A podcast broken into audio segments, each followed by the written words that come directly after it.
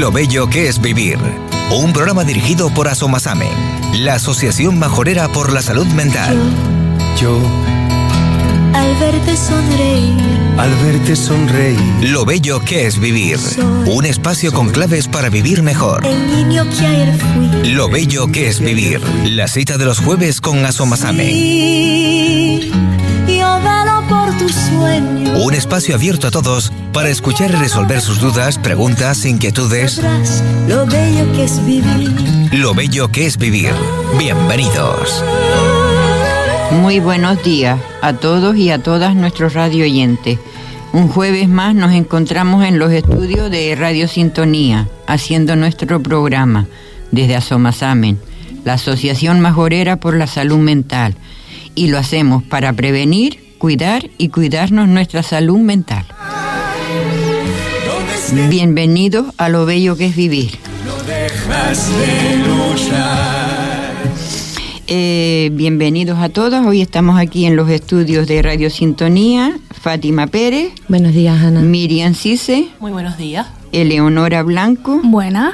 Yamilei García Hola. y yo que les hablo, Ana Rodríguez. Y en el control técnico tenemos a Iván Acosta.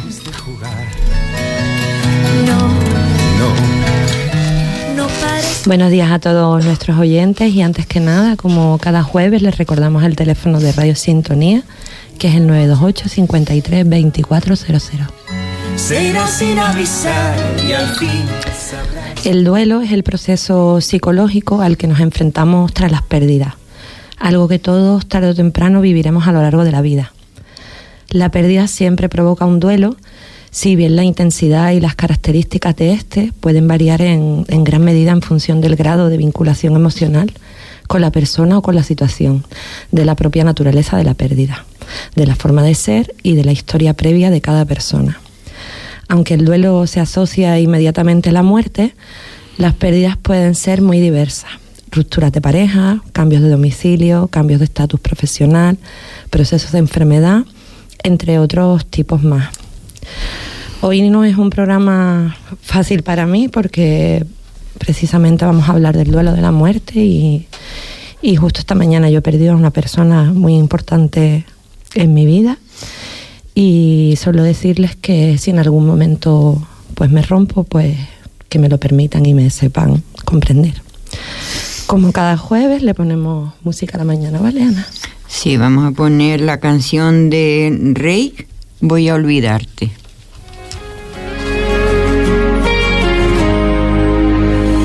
Entiende que aunque quiera perdonarte, no puedo ya no sirvo para amarte.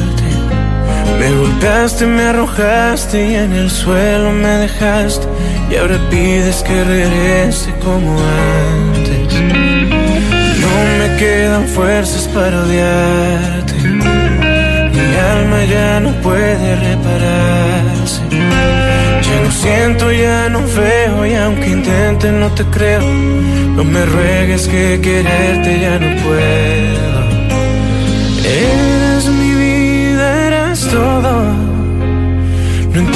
Entiendo por qué tú me traicionaste.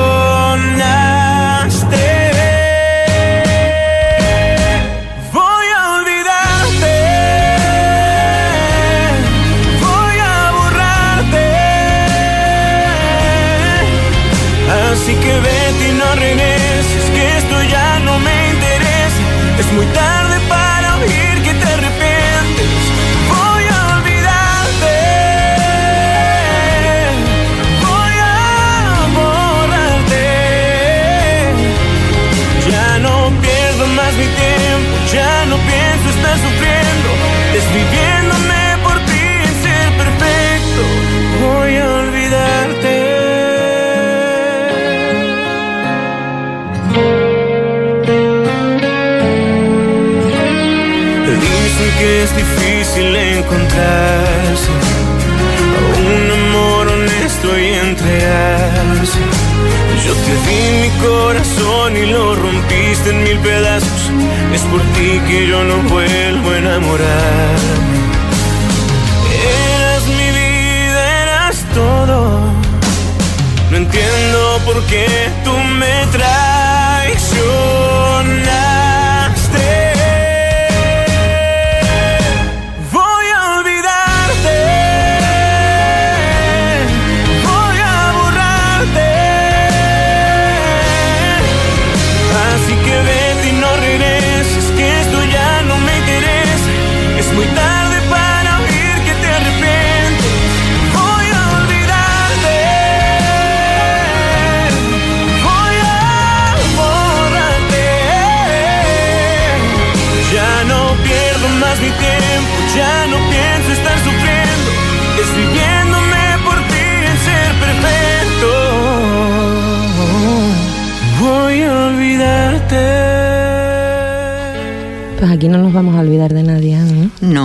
La verdad que no. Pero esta canción está más bien dedicada a las personas que tienen una ruptura en la familia, ¿sabes? Separaciones y cosas de esto.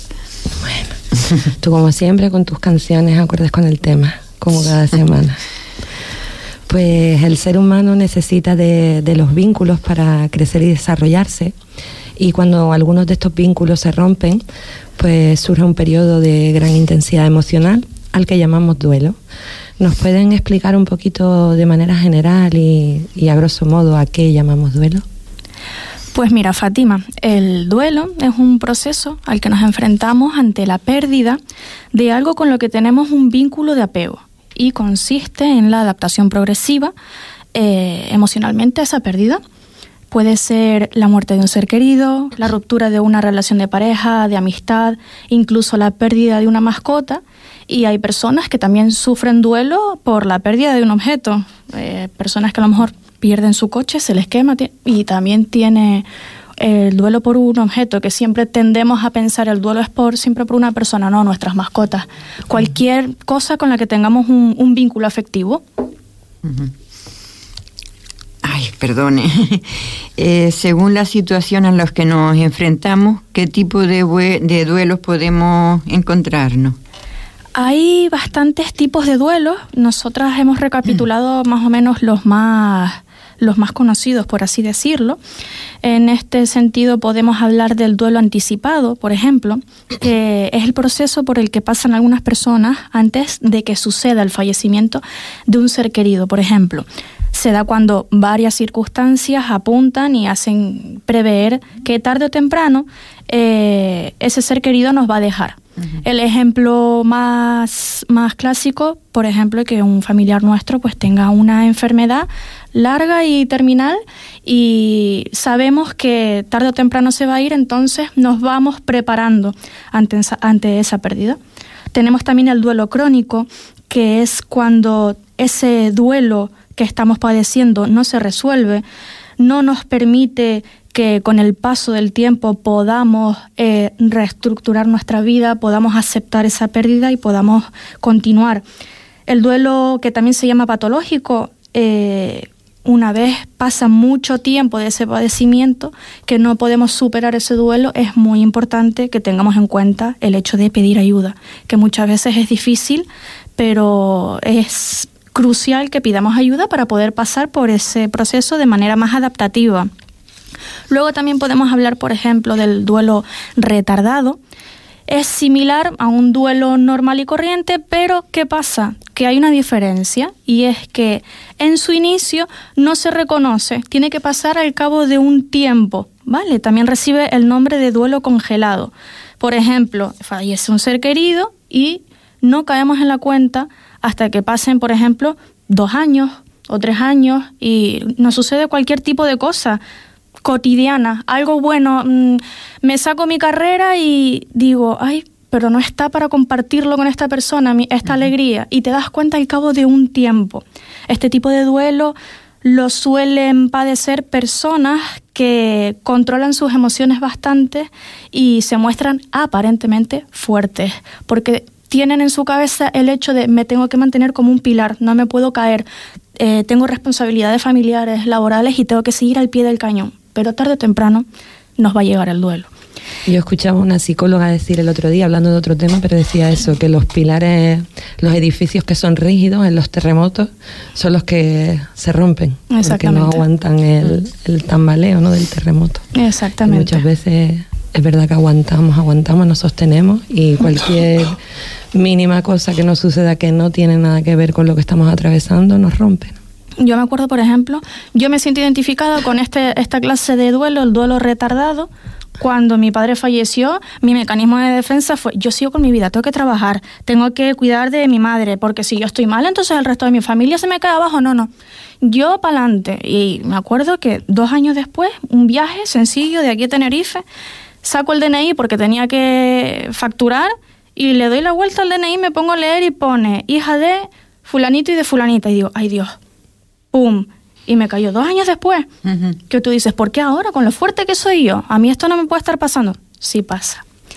Y mm, por último, vamos a hablar también del duelo desautorizado, que nos parece bastante curioso, y es el tipo de, de duelo cuando nuestro entorno, nuestros eh, nuestro apoyo, no acepta que estemos para, eh, pasando por ese proceso de duelo, no, no nos invalida nuestras emociones, incluso nos reprochan.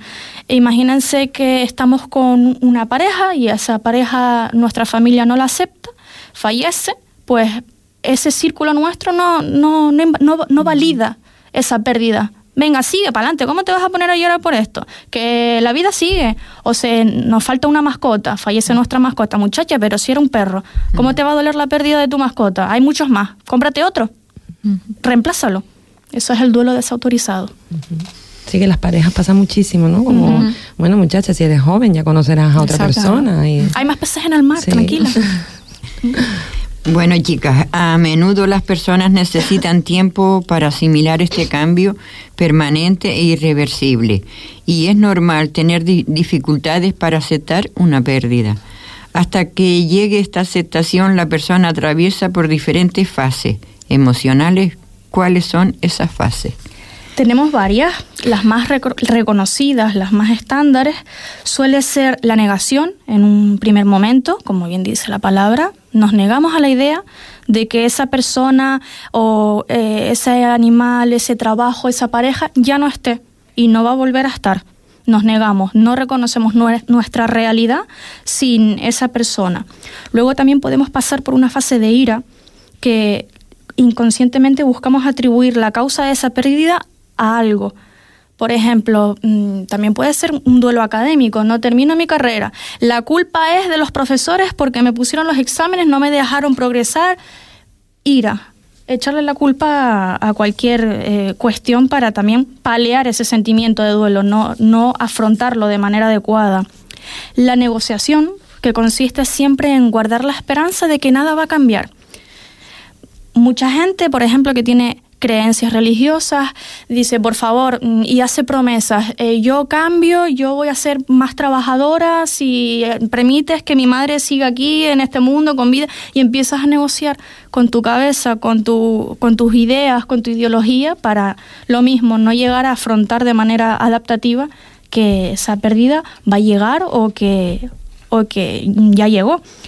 La fase de depresión, que quiere decir que se, se, asume ya de una forma definitiva esa pérdida, generándose sentimientos de tristeza, de desesperanza. Y por último, la aceptación, que es que tras haber pasado por las fases anteriores o por alguna de las fases anteriores, llega la calma, asociamos a la aceptación de que nuestra vida ya tiene que seguir adelante poquito a poco sin esa persona y comprender que de manera natural tenemos que, como escuché una vez, no me acuerdo si era en una entrevista, de que la vida es aprender a despedirnos y seguir con nuestro camino. Hay que saber continuar. Pues algunas personas necesitan mucho tiempo para, para superar estas pérdidas ¿no? de los seres queridos, mientras que otras pues pueden recuperarse más rápido. Las pérdidas de parejas sentimentales o de empleo suelen ser unos procesos más cortos, pero sí es verdad que, cada caso es único y que cada persona pues vive el duelo de, de manera diferente. Y, esto, como tú bien decías, pues se puede convertir en, en un duelo patológico que, que, al final pues requiere de, de, ayuda profesional.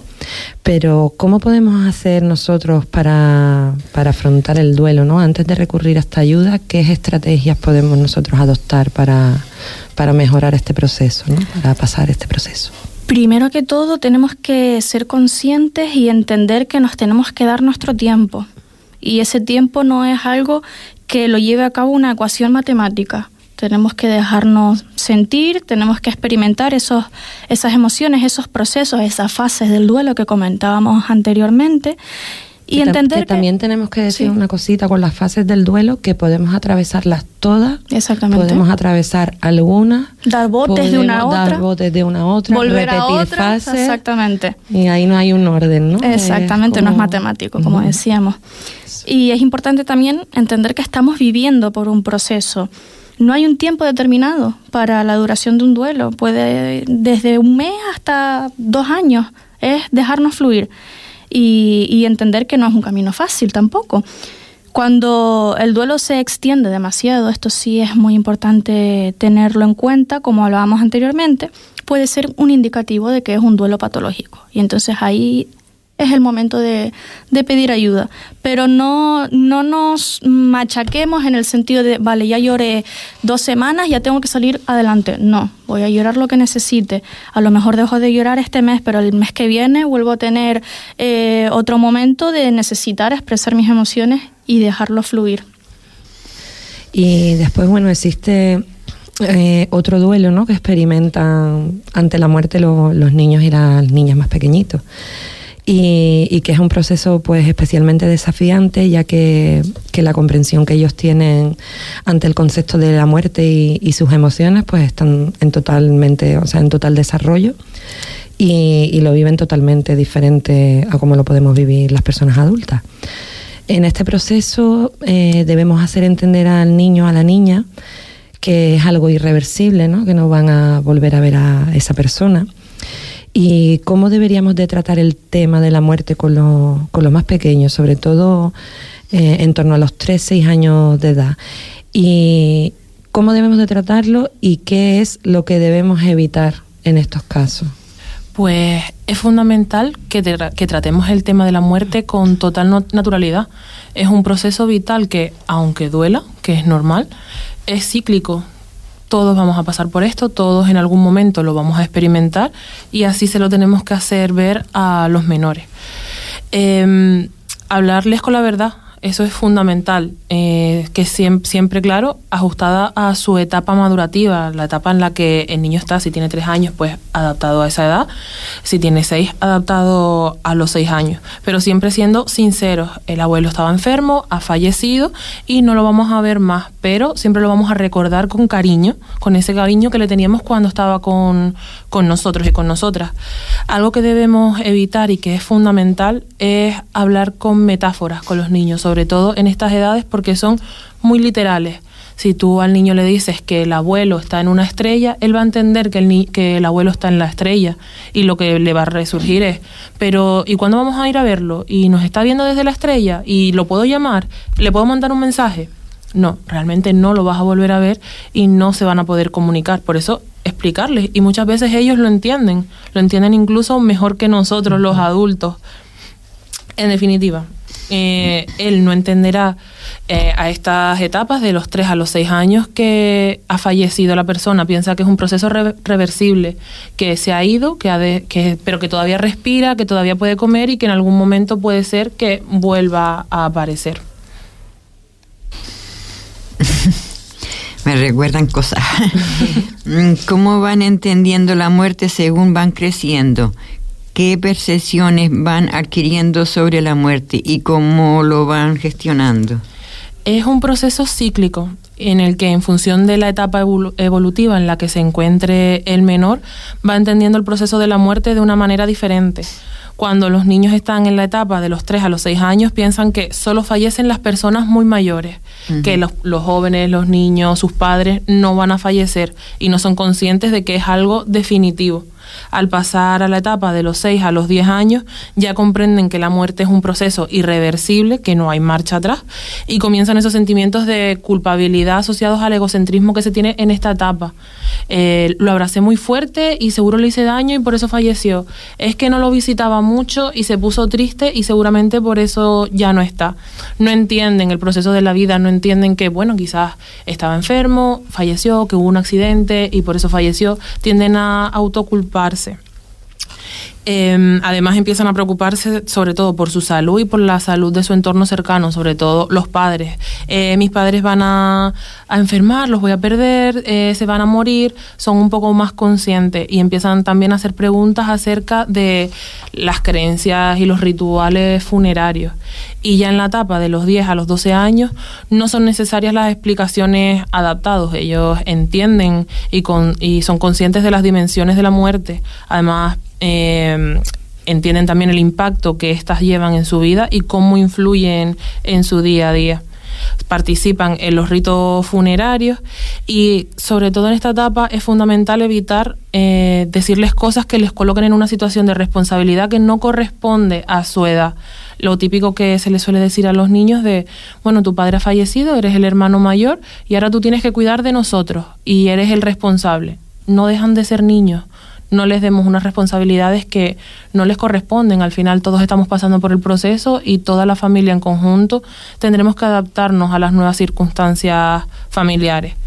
Y también es importante tener en cuenta y estar alerta de pues posibles expresiones exageradas, por así decirlo, de las emociones, aislamiento, las somatizaciones, el que no pueda seguir con su vida con normalidad para pedir ayuda profesional y así poderle, poderle ayudar y que le den esas herramientas que necesitan para retomar con su día a día. ¿Y cómo se puede ayudar a un niño o una niña pequeña a mantener una conexión positiva con la memoria de la persona que ha fallecido? La forma más adaptativa es la normalidad a través de fotos, de anécdotas positivas, siempre está claro que adecuadas a los momentos y a las situaciones. Estamos en una reunión familiar y el niño o la niña hace algo, pues mira, tú cuando eras pequeño tu abuelo te cargaba y te subía en los hombros para que pudieras ver mm, los papahuevos de, de agaete, ¿vale? Siempre con normalidad, evitando sobre todo imponerles recuerdos como por ejemplo, este es el sitio del abuelo, dame un besito, un besito aquí para mí y un besito aquí para el abuelo. Quizás el niño no lo ha conocido. Entonces le estamos forzando como ese recuerdo. Son, son conductas perdón, que hacemos de una manera inconsciente para mantener la presencia de la persona que ya no está, pero que no es lo más correcto. Y algo importante que tenemos que tener en cuenta es que si el menor no ha tenido un lazo con la persona antes de que falleciera, no lo podemos generar después de su muerte. No podemos imponerles un recuerdo positivo de alguien que no estuvo en su vida y con el que no tenía ningún lazo. ¿Vale? No se preocupó en su momento quizás por ella o por tener ese contacto, pues no podemos intentarlo generar. Tenemos una tendencia a las personas a santificar de alguna manera a las personas que fallecen, de, ay, qué bueno era cuando, cuando estaba vivo y cómo se preocupaba. A lo mejor no fue buena la persona. No santifiquemos y no, no creemos lazos que realmente no existían. Sí. Eh, bueno, ahora Fátima, eh, una duda que siempre nos surge a los padres. Si es recomendable que los niños pequeños asistan a funerales o ceremonias de despedida, ¿A qué sería el momento idóneo para asistir? Es verdad, Ana, esto es algo que genera siempre muchas dudas, ¿no? Porque a lo mejor el niño o la niña tiene esos vínculos con sus abuelos sobre todo, e incluso ellos piden ir demás, y, y tú estás en el momento ese atravesando pues, pues el, fallecimiento reciente, ¿no? Y no, no sabemos muy bien cómo yo qué debemos hacer. Yo recuerdo que cuando pequeña si se moría algún vecino, pues no nos dejaban asistir a nada. Eh, nos aislaban en alguna te llevaba alguien, te llevaba, a algún sitio y no te decían nada. Y te ibas enterando pues con el tiempo porque no lo veía, no lo volví a ver, que yo llegué hasta a pensar que si yo tenía una radio que me hablara de dónde estaba, porque no, no me contaban nada. Pues mira, Ana, en estos casos no hay, no hay una edad concreta, ¿no? Porque también depende pues de la madurez del niño, de la situación, de los vínculos, de un poquito de todo. Pero sí se aconseja que sea a partir de los seis años, eh, teniendo en cuenta lo que, lo que decía Miriam también, ¿no? Que hay que hablar con la realidad y explicarle al niño o la niña pues qué va a ver, cómo es, cómo va a ser la sala, que la persona va a estar dentro de una caja, si la caja va a estar abierta y la va a poder ver, si va a estar cerrada y no lo va a poder ver, si lo han maquillado, por qué lo han maquillado y explicarles también qué es el pésame, ¿no? Porque el niño tampoco va a entender o la niña mm, qué es lo que las cosas que dicen la gente, ¿no? cuando, cuando se acercan. Eh, también es muy probable que vea a personas llorar, ¿no? que estén tristes.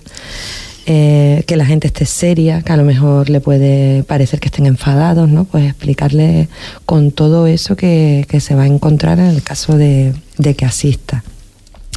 Y algo muy importante, pues es estar siempre cerca del niño y la niña y evitar pues dejarlo solo. Y si no pudiésemos atenderle, pues buscar a otros adultos que puedan hacerse cargo de él en esos momentos, porque no conviene que, que nos despistemos ni que nos alejemos de él y si no vamos a poder estar con él, pues que siempre quede acompañado con, otros adultos que, le generen un entorno seguro, como sus tíos, abuelos o personas de confianza o de referencia, y que, siempre ese niño o esa niña dentro de la situación pues, pues se sienta confortado y, seguro. Pues muy bien explicado. pues te parece si, si seguimos un poquito con, con música. Vale. Pues esta canción aquí nos la pedía el equipo de prevención, así que si la quieren presentar ustedes. Vale, pues la canción es Llorarás de Oscar de León y básicamente la pedíamos porque es un claro ejemplo de un duelo por una ruptura de pareja y sobre todo de la fase de la ira. Pues la escuchamos.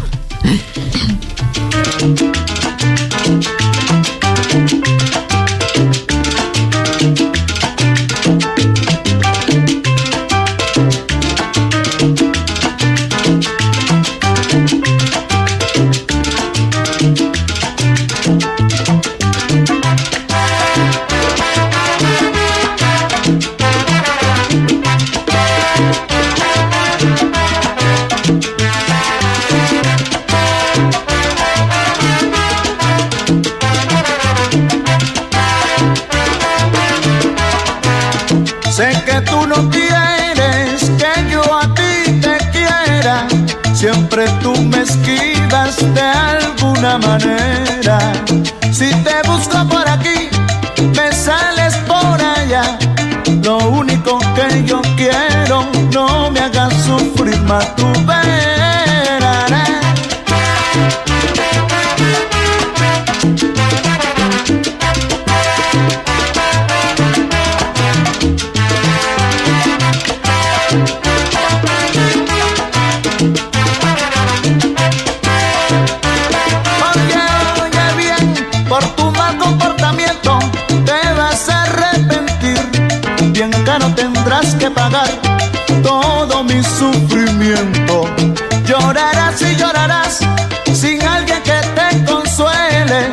Así te darás de cuenta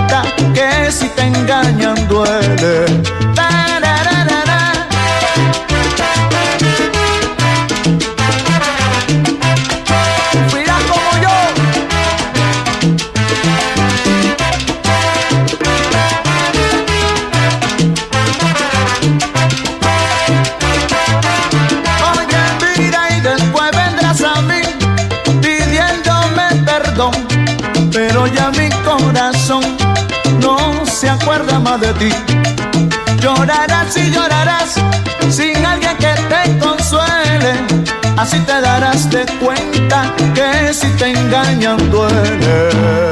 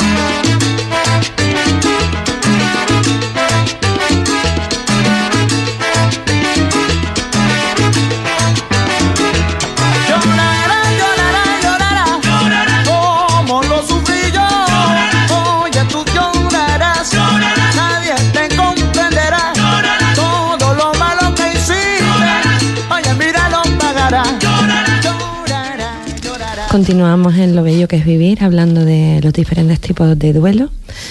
Y otras fechas muy complicadas para, atravesar por estos duelos, pues son las las fechas estas tan bonitas y tan feas a la vez que se acercan ahora, que son las Navidades. Mm.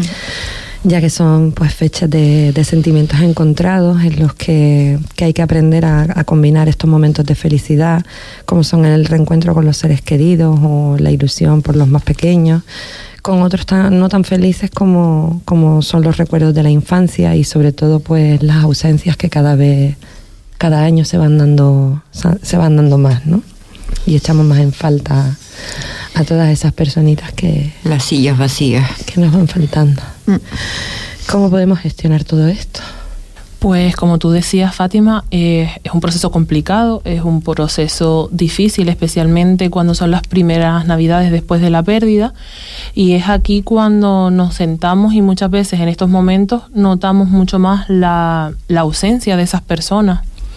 Yo creo que también es importante hablar de la pérdida, es decir, no considerarlo como un tema tabú, que es lo que estábamos hablando ahora durante la canción. O sea, hablar de la muerte mm, de forma natural, hablar de los buenos recuerdos cuando estaba vivo, porque muchas veces como que pecamos de no vamos a hablar de la persona fallecida para no ponernos tristes, pero es que a lo mejor es el momento de ponernos tristes, es el momento de llorar, es el momento de, de enfadarnos si nos tenemos que enfadar. También recordar lo que decíamos, la, de manera positiva, esos recuerdos, esas risas, esas anécdotas. Pues mira, a, a la abuela le gustaba que hiciéramos croquetas de pollo y todos nos embarráramos en la cocina. Vamos a hacer todos croquetas de pollo y a recordar esos buenos momentos que, claro. que seguimos teniendo a pesar de esta pérdida tenemos la tendencia también a recordar con tristeza, como es que si lo recuerdo voy a llorar o no, a lo mejor me voy a reír. Esto pasa también mucho en los momentos de los duelos o los velatorios. Eh, hay un dicho que dice que no hay boda sin llanto ni duelo sin risa, porque también la gente recuerda cosas positivas de la persona que ya no está y pues te ríes y no pasa nada, no, no tienes por qué reprimirlo, así como no reprimes el llanto, tampoco la risa en ese momento. Yo recuerdo mucho eso en el velatorio de mi abuelo. que fue un día de, de risas, pero era de los mismos nervios, mm, porque todos éramos, sobre todo los niños, éramos chiquitos. Y, era eso, no pases por ahí delante, no quiero verlo. Y uno contaba chistes y el otro hacía una tontería. Mm.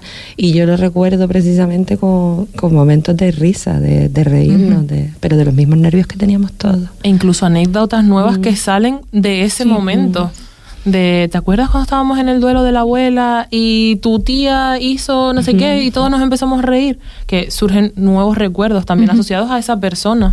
También es una forma de expresar el dolor, como vamos a reírnos, vamos a recordar esos buenos momentos, incluso también, si queremos recordar los malos, pues darnos lugar también a recordar eso. Mi abuela también decía, era súper gracioso. Se sentaba al, lado de él ¿no? y decía, ay, pobrecito, que se me ha ido. Y de buenas a primera le entraba ahí y eso decía, pero qué más genio tenía.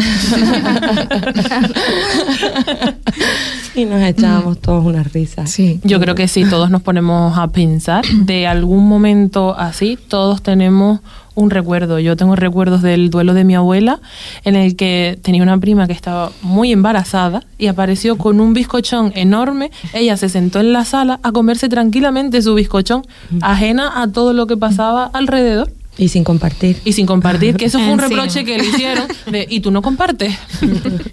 sí, sí, Pues vamos a cambiar un poquito así de, de duelo, ¿no? Y otro tipo de, duelo que nos cuesta mucho superar pues son las rupturas amorosas, ya que nos impactan profundamente en nuestra vida emocional y psicológica.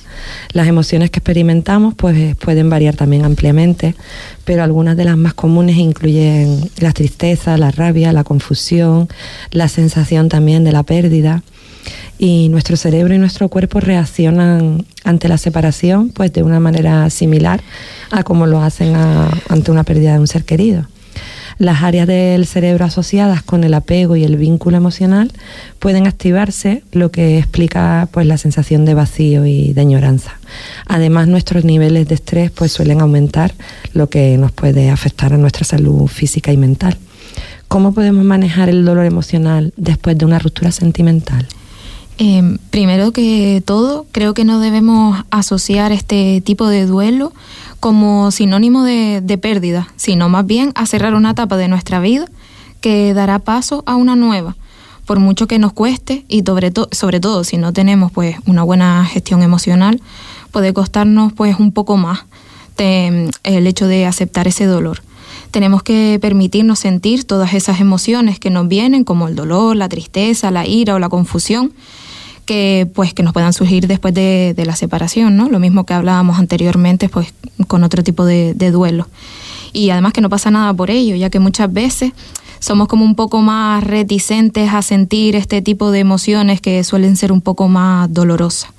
Tomar distancia, es decir, no buscar a esa persona para mantener una conversación o simplemente para, para verlo. A mí, por ejemplo, me parece mm, pues bastante básico limitar el uso de las redes sociales, ya que muchas veces pecamos de mirar compulsivamente qué está subiendo a las redes sociales, qué está haciendo, a dónde va, con quién va. Y en muchas ocasiones, pues, para mí, en mi opinión, puede ser hasta positivo eliminarlo, eliminarla de las diferentes redes sociales a modo de sanación y no de inmadurez, como muchas personas piensan. Eh, también es importante dedicarnos tiempos a nosotros mismos, creo que esto es básico, y centrarnos en nuestras necesidades, dedicando tiempo a actividades que nos gusten, como puede ser hacer ejercicio, leer, escribir, todas esas actividades pues que nos tengan distraídos.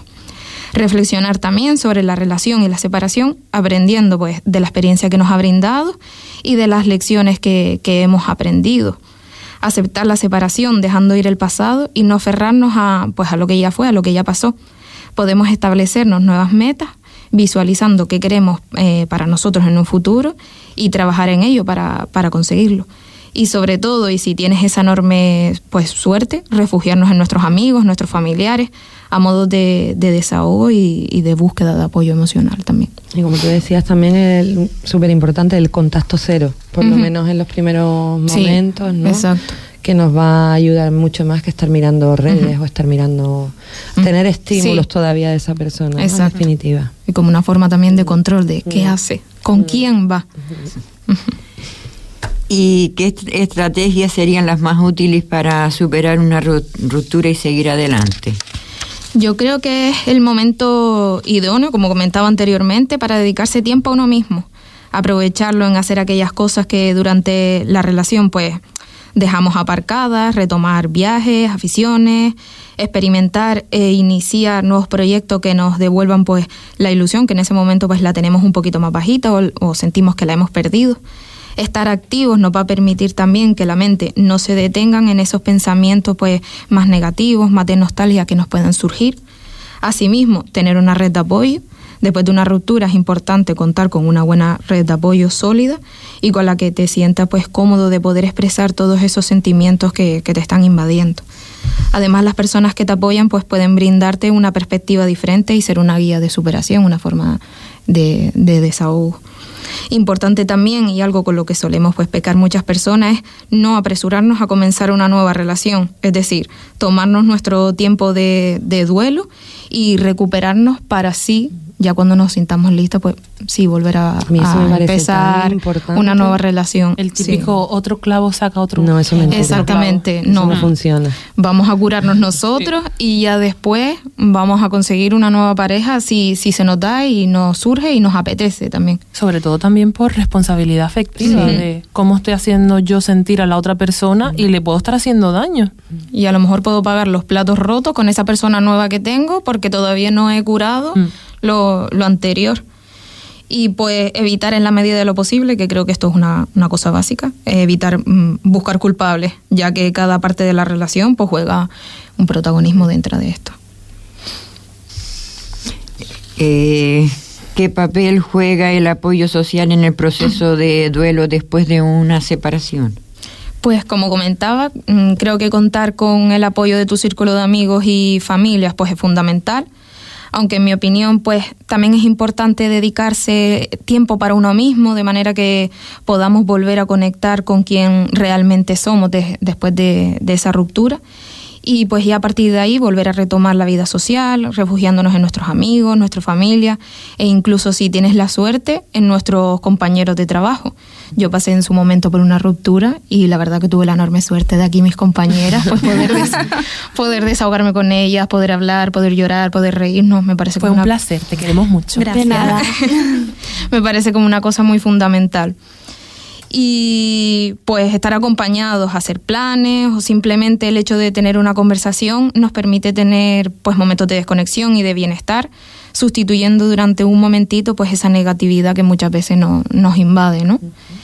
Eh, pues también conocer gente nueva, ya que en muchas ocasiones pues si hemos tenido una relación larga, Mm, se da más que los tengan amigos en común y tú no tengas amigos fuera de esa relación y muchas veces pues mm, te puede ver como no quiero criticarlo porque a lo mejor me van a decir qué tal entonces pues buscarte nuevas amistades creo que también puede ser bastante positivo. O se descuidan las amistades porque te refugias demasiado en tu pareja y abandonas un poco el lado social sí sí sí. De ahí la importancia de no olvidar tu yo individual por tener pareja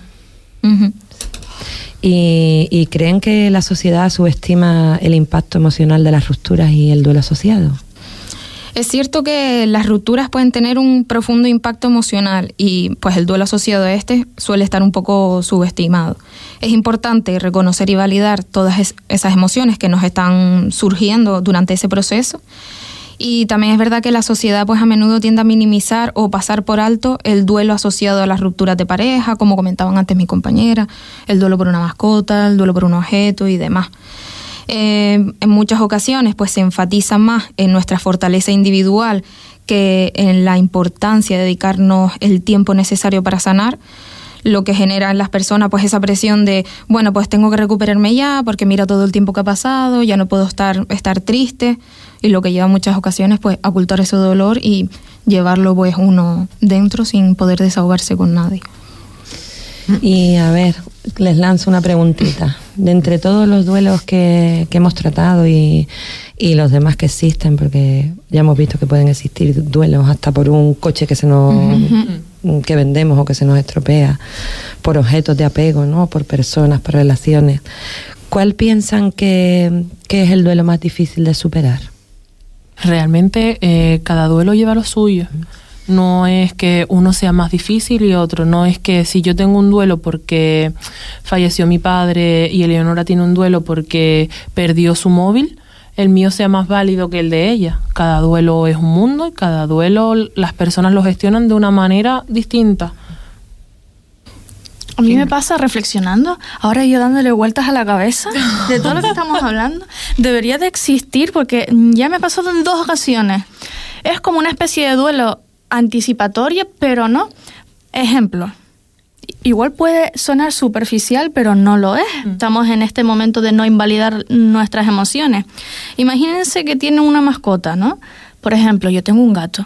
Ese gato para mí es mi vida y la persona que lo minimice, pues, es, o no tiene ni idea de lo que es querer a, una mascota, o es su problema. Mm. Pues me ha pasado con mi anterior mascota y me pasa con este, mi gato tiene tres años, ¿no? Pues yo ya estoy desde ya pensando en que cuando mi mascota fallezca, Dios de mi vida, ¿cómo voy a hacer? No voy a poder entrar en mi casa, me van a recoger en pala. Y él, iba a decir el chiquillo.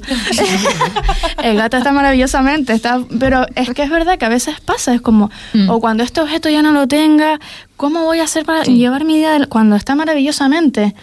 Estamos preparándonos para la pérdida sin todavía haberlo perdido. Yo te entiendo, porque a mí me pasa con mi perro y yo muchas veces incluso lo miro y hablo con él y le digo, por favor, si a ti te llega el momento, que yo no esté sola, por lo menos que no estés sola, no me hagas esto, no te vayas. Y el pobre perro pues me mira como diciendo, pero que todavía no, no me he ido, sigo aquí. Sí. Pero es difícil y es duro. A mí me pasó con un pajarito canario que por la mañana lo veo que estaba eh, mal, que estaba malo, lo cogí en mis brazos, hizo unas convulsiones y se me murió en mis manos. Ay. Ay.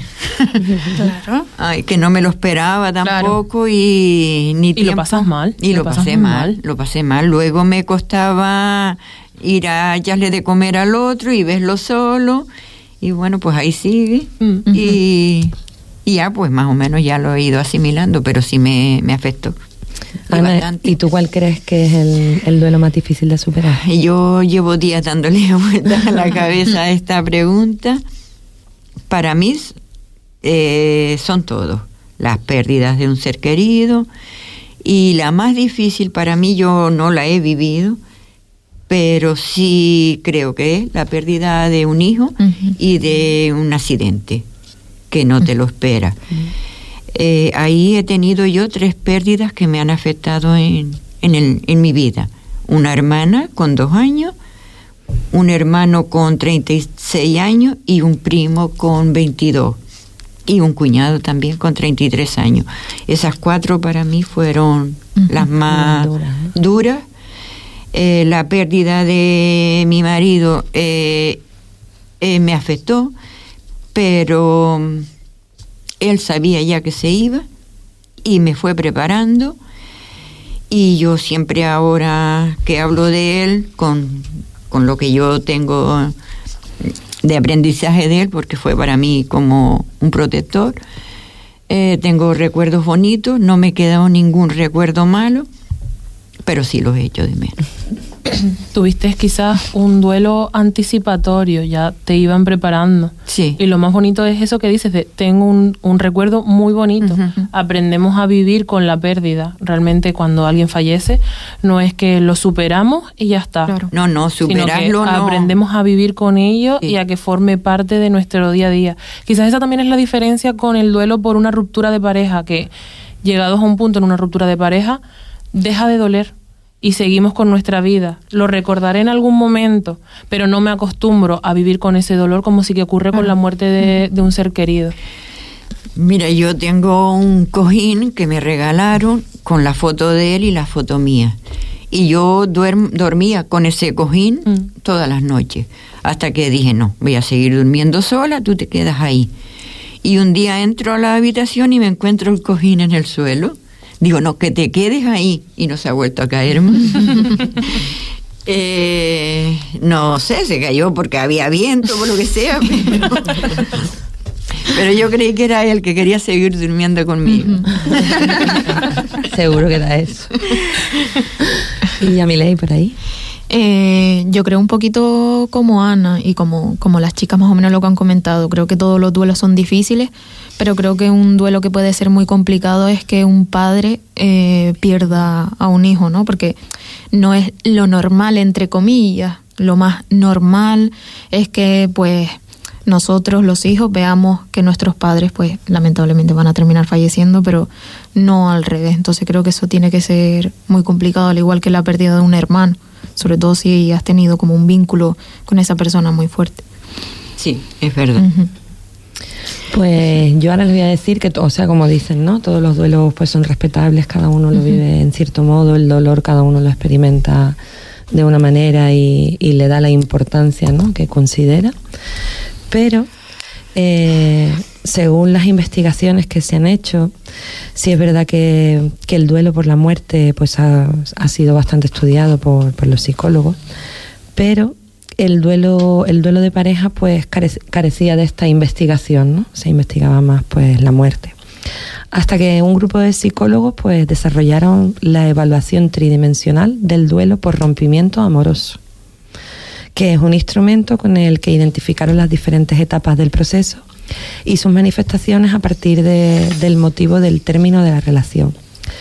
Eh, se observaron que las personas, que fueron 833, las que entraron dentro de este estudio, 396 mujeres y 437 hombres, cuya relación había durado pues desde seis meses hasta los 20 años.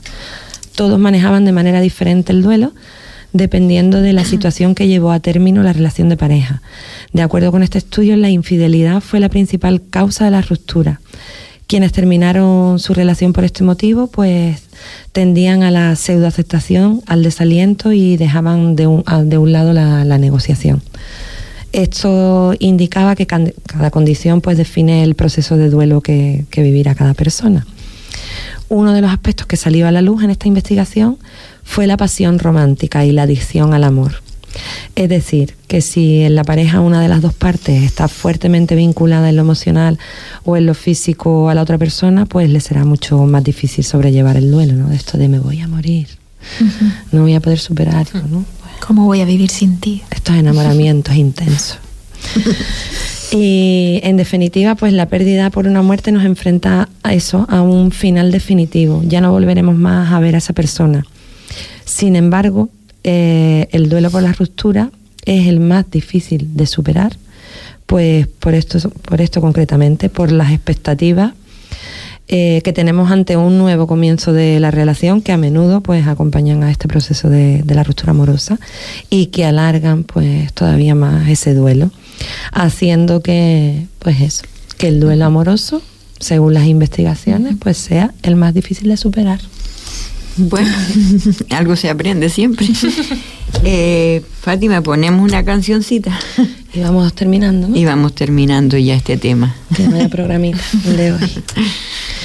Pues, a ver, eh, yo estoy hoy súper mal, en verdad, porque estoy súper lejos. Yeah. Y no, no estoy donde me gustaría estar. Pero está. Sí, estoy. Yo sé que estoy y ellos saben que estoy con ellos también. Ánimo. Y, y, yo le voy a dedicar esta canción a mi valle, una canción flamenca de José Mercé, al alba, porque ella siempre cantaba. Y, y hoy, vamos, es que lo tengo súper claro, ella está ahí arriba hoy cantando con las más grandes. Tiene que tener una forma ahí grandísima. ¿Una fiesta? Una fiesta, una fiesta. Y, y ella tiene que estar súper contenta y súper feliz hoy y además está con su hija, que la echaba mucho de menos, que se nos fue muy pronto con su Loli, que hoy por fin está con ella. Están las dos juntas ahí cantando, bailando y celebrando. Y, y eso, ella está tan feliz y nosotros estamos aquí súper felices también de que, de que lo esté pasando bonito. Y como dijo Freddie Mercury, de show más aún, el show tiene que continuar. Y así es la vida. Así que al alba con mucho amor para mi valle.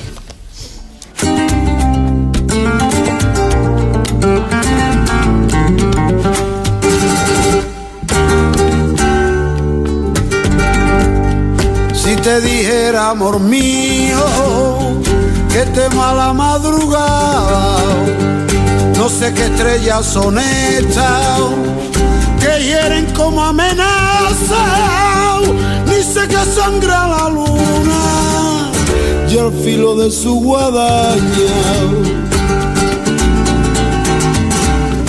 Presiento que tras la noche vendrá la noche más larga.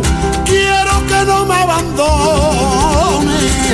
Ay, amor mío, al alba, al alba.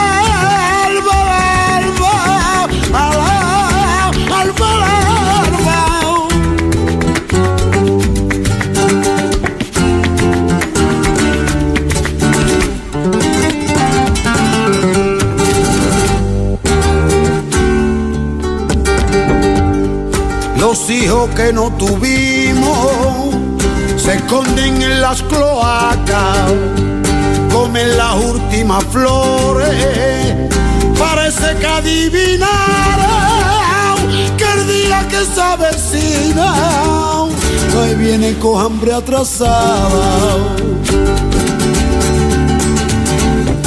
Presiento que tras la noche vendrá la noche más larga. Quiero que no me abandone. Ay, amor mío, al alba, al alba,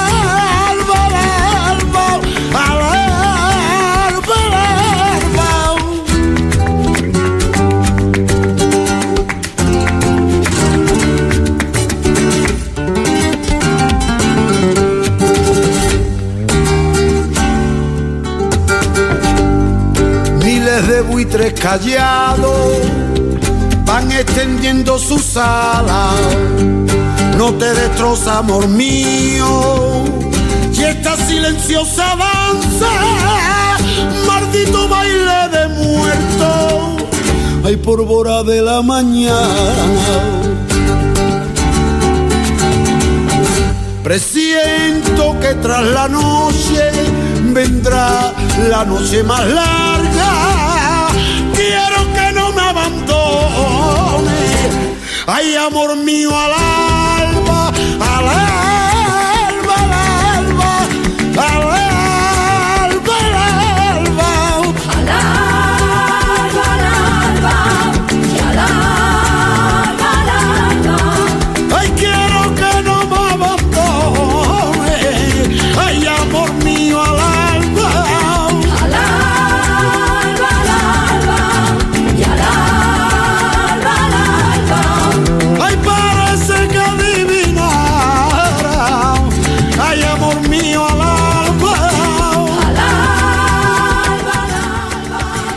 Bueno, pues se va acabando ya nuestro programa y antes de terminar, recordarles que tenemos a la venta como cada año el número de lotería de Navidad. Este año es el 66 66.156. Solo tenemos este número. Pueden encontrarlo sellado por detrás, el décimo, y lo pueden adquirir en diferentes establecimientos. Y además que nos quedan ya poquitos, poquitos. Y nos quedan poquitos, estamos ya finalizando la, la venta. Eh, en diferentes establecimientos. En Gran Tarajal, Peluquería Dori Monroy, en La Salina, en el restaurante Los Caracolitos, en Pájara, en la librería Andrómeda, en Puerto de Rosario, en nuestra sede, en el bar Terraza Plaza de La Paz, Cafetería La Alemana, en Ecotienda Natural, Gasolinera Gil, Peluquería y Estética Celeste Hierro, Peluquería Román, Perfumería Carmín, Tiendita de las 90, Víveres Majey, en Víveres Majey 3 mm, y en Víveres Mateo. Y para ponernos en contacto con nosotros, con Asomasamen, pueden hacerlo en los teléfonos 928 53 25 15 o 637 89 24 40 por correo electrónico asomasumenyahoo.es o también en las redes sociales en Facebook, Instagram o Twitter. Y bueno, pues acabamos ya nuestro programa por hoy. Muchas gracias por acompañarnos una vez más. Les esperamos el jueves que viene de 12 a 1 en lo bello que es vivir. Que ya es el último programita antes de, irnos de vacaciones. De, vacaciones, sí. Vienen los chicos de, de Tiempo Libre. Sí. Y aquí estaremos un ratito para despedir la temporada, ¿no? Pues sí, gracias por acompañarnos todos los jueves. Y la palabra que no pueda faltar. Frase final. Eh, que sean felices, que no cuesta nada, que es gratis. Nos vemos la semana que viene.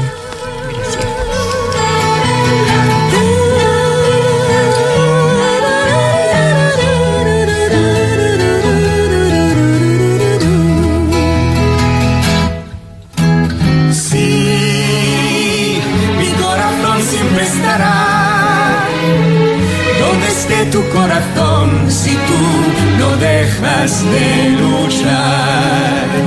Y nunca pierdas la ilusión